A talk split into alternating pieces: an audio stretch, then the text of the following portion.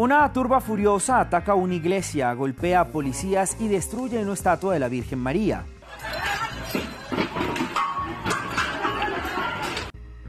Este video fue grabado en una iglesia católica en Narayanpur, en India. Es el último ejemplo de una ola de violencia contra las minorías religiosas en ese país. Nuestro observador realizó un trabajo de investigación sobre la violencia contra la comunidad cristiana en esa región en diciembre de 2022. Hay una iglesia católica en Narayunpur que fue atacada por una multitud. Todos tenían palos en las manos. Se ve que van hacia la iglesia y atacan todas las ventanas y los ventanales. Estas personas están influenciadas por la ideología nacionalista hindú. El BJP, el Bharatiya Janata Party, es el partido nacionalista hindú de derecha, que está en el poder y el presidente de distrito de ese partido también estaba entre la multitud. El ataque a esta iglesia no fue un incidente aislado. Durante el mes de diciembre, más de mil cristianos de 40 pueblos de los alrededores de Narayanpur ya se habían visto obligados a huir de sus hogares. A esos cristianos les dieron tres opciones. La primera era convertirse, la segunda era abandonar el pueblo la tercera opción era enfrentarse a las consecuencias. Los cristianos representan el 2.4% de la población india según el último censo realizado en el año 2011. Para nuestro observador, esta ola de violencia comenzó porque la comunidad cristiana fue acusada de convertir a los hindúes. Cada año se registran más de 300 incidentes de este tipo en diferentes partes del país. Las sesiones de oración son atacadas, los pastores son atacados. Estos ataques aumentaron tras la llegada al poder del Partido Nacionalista Hindú, el BJP, en 2014 y siguen aumentando.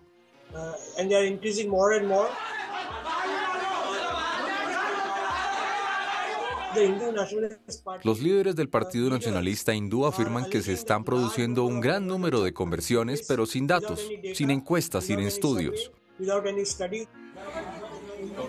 El gobierno responde adoptando leyes anticonversión, irónicamente llamadas leyes de libertad religiosa. Desde 2018, al menos 10 estados gobernados por el partido en el poder han aprobado proyectos de ley que declaran ilegales las conversiones religiosas, pero muchos afirman que estas leyes violan la constitución india y afectan injustamente a grupos religiosos minoritarios. Aquí están las cabezas de cerdo que pusieron y este es nuestro lugar de oración temporal. Estas imágenes fueron grabadas por un estudiante pakistaní que vive en Daegu, Corea del Sur. Hace dos años, miembros de la comunidad musulmana local obtuvieron el permiso para transformar en mezquita una casa en donde oraban.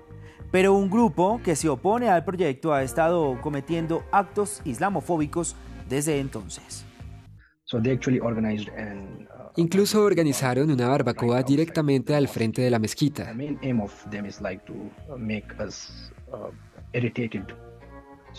Su principal objetivo es fastidiarnos y siguen cometiendo este tipo de actos, como la cabeza de cerdo que colocaron el 27 de octubre y que sigue ahí.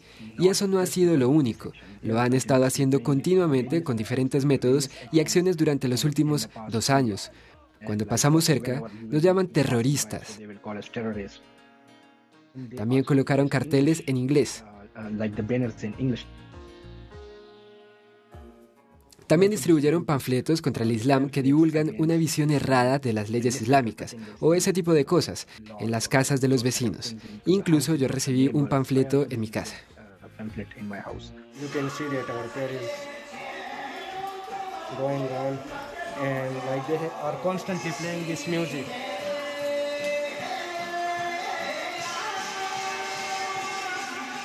La justicia ha fallado varias veces a favor del proyecto de la mezquita y una comisión de derechos humanos declaró discriminatorios los comentarios de los opositores.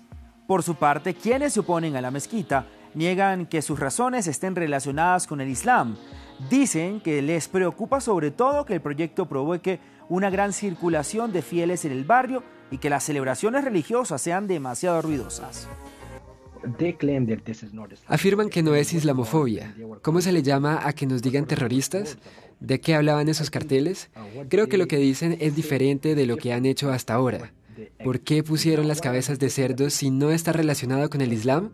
Saben que en el Islam está prohibido. Nunca he recibido comportamientos islamofobos por parte de otros coreanos. Especialmente las personas mayores. Cuando ven mi barba, mi atuendo, intentan acercarse a mí. Creo que no esperábamos que esto ocurriera aquí. Las dos religiones predominantes en Corea del Sur son el cristianismo y el budismo. El Islam sigue siendo poco conocido y poco practicado en ese país. Los musulmanes representan menos del 1% de la población y son en su mayoría extranjeros. Y de esta manera llegamos al final de los observadores por esta semana. Si quiere contarnos lo que ocurre cerca de ustedes, todos nuestros contactos aparecen en su pantalla. Envíenos sus fotos y videos aficionados. Quizá sea el próximo observador de Francia 24. Hasta pronto.